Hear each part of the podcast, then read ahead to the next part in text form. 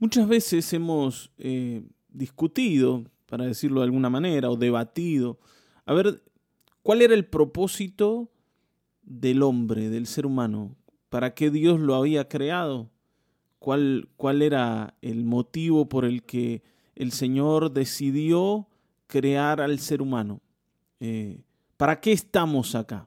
Está bien, ¿no? esa frase es eh, repetida muchas veces, incluso en los canales estos tipo Discovery Channel, ¿no? ¿Para qué estamos acá?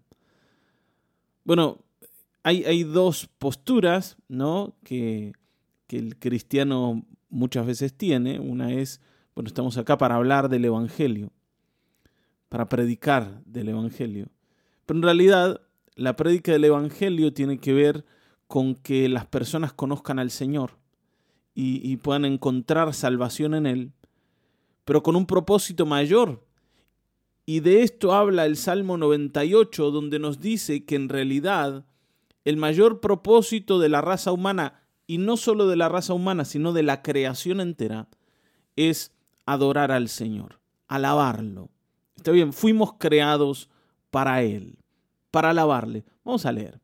Salmo 98, versículos 7 al 9. Dice, brame el mar y todo lo que él contiene, el mundo y todos sus habitantes. Batan palmas los ríos y canten jubilosos los montes. Canten delante del Señor, que ya viene a juzgar la tierra y juzgará al mundo con justicia y a los pueblos con equidad. Otra vez se repite esto, ¿no? El Señor viene a juzgar y viene como un juez justo va a juzgar con justicia, va a poner las cosas en orden, así que alabémosle. ¿Por qué tendríamos temor de que el Señor viniera? ¿Está bien, no? Y, y aquí es donde nosotros tenemos que encontrar caminos para vivir. Fuimos creados para alabar a Dios. La creación entera fue diseñada para alabar a Dios. Su belleza, su, su hermosura, no es para que el hombre la disfrute más allá de que la disfrutamos, sin duda. No es para que el hombre la administre, aunque Dios nos puso en la creación como administradores. Y bueno, por supuesto, mucho menos para malgastar los recursos que la creación tiene. No, el hombre no está para eso.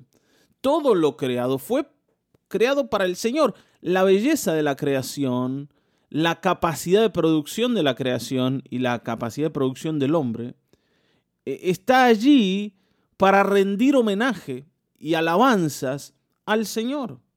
Y el salmista lo sabía muy bien. Por eso, en su proclamación dice, que todo lo creado alabe a Dios, el mundo y todos sus habitantes. Pero no solo las personas, sino los ríos, los montes, el mar. ¿Está bien? Todo lo creado hoy rinda su homenaje al Creador que pronto viene para poner a todos en su lugar. Y aquellos que se han dedicado a alabar a Dios están esperando que ese día llegue. Ahora, por supuesto, los que han vivido para sí mismos y los que han utilizado lo de Dios para sí mismos, no esperan que el Señor venga a juzgar a nadie, ¿está bien? Porque yo quiero seguir construyendo para mí. Yo quiero seguir utilizando los recursos de la creación para mí. Yo quiero que la vida me rinda honores a mí. Está bien, ¿no?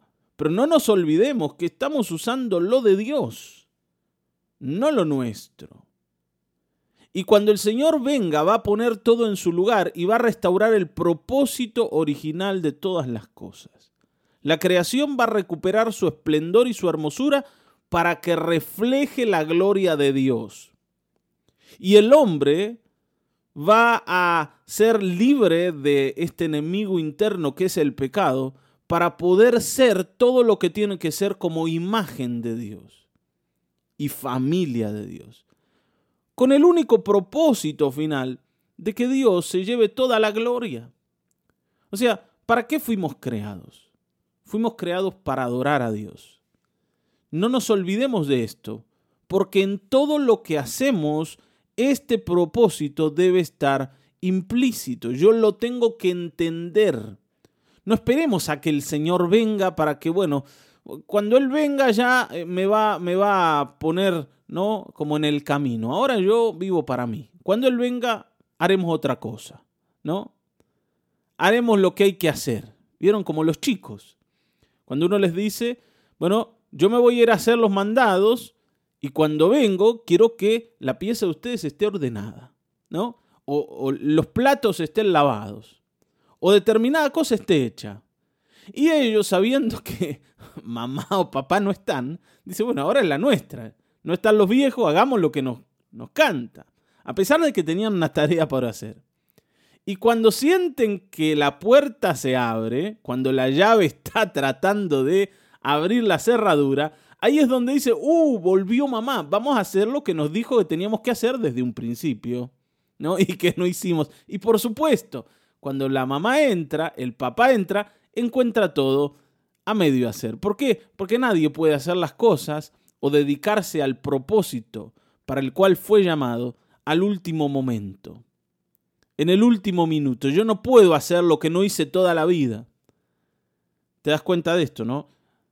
Hermanos, si no nos dedicamos hoy a cumplir los propósitos de Dios, no lo vamos a hacer cuando llegue el día en que le veamos venir a las nubes. Entonces, no dejes para mañana lo que podés hacer hoy. El propósito para el que fuimos creados es adorar al Señor. Bueno, llevémoslo adelante en todo lo que hacemos. Y por supuesto, ¿no? Aclaro, por las dudas alguno esté confundido, no estoy diciendo que tenés que vivir poniendo música de alabanza y de adoración y cantando todo el día, levantando las manos sin hacer nada más que eso. O tratar de estar todos los días dentro del culto dentro de la iglesia, ¿no? Para cumplir tu propósito. No, cuando vas a trabajar, cuando te divertís en tu casa, cuando salís con tu familia, en todo lo que haces, adora al Señor. ¿Está bien? Agradecele al Señor por la vida. Honra al Señor con tus actitudes. En esto tenemos que crecer. ¿Por qué? Porque nosotros hemos hecho todas las cosas, las buenas y por supuesto las malas, pero especialmente las buenas, para honrarnos a nosotros mismos. Y como hacemos buenas cosas, pero para nosotros el Señor deja de ser adorado y deja de ser alabado. La única forma de vivir en adoración es hacer todo lo que hacemos, incluso ir a trabajar, como para el Señor. ¿Está bien, no? Todo lo que hacemos tiene que estar hecho como para el Señor, porque así es donde Él se levanta, su nombre es exaltado, nosotros entendemos que las cosas eh, tienen un único propósito y es reconocer el nombre de nuestro Dios, y podemos ser bendecidos por Dios porque Él bendice a aquellos que le honran. ¿Está bien? Dios honra a los que le honran.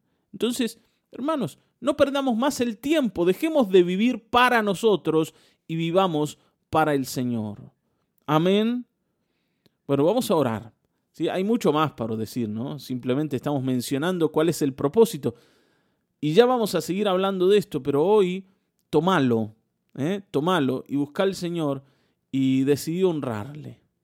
Padre, en el nombre de Jesucristo, gracias por el día de hoy, el devocional de hoy, porque tenemos la oportunidad de cambiar, Señor, y, y dejar de vivir para nosotros y comenzar a vivir para ti porque ese es nuestro propósito. Tú nos has creado para ti y, para que tu nombre sea glorificado en medio de nosotros. Que nuestra familia, nuestra casa, nuestras actividades, nuestras palabras, nuestros pensamientos, todas las cosas te honren. En el nombre de Cristo Jesús, gracias por tu fidelidad y misericordia y porque nos has puesto en medio de una creación preciosa que proclama tu nombre. Señor, y nos recuerda que también estamos aquí para eso. En el nombre de Jesucristo. Amén, amén, amén.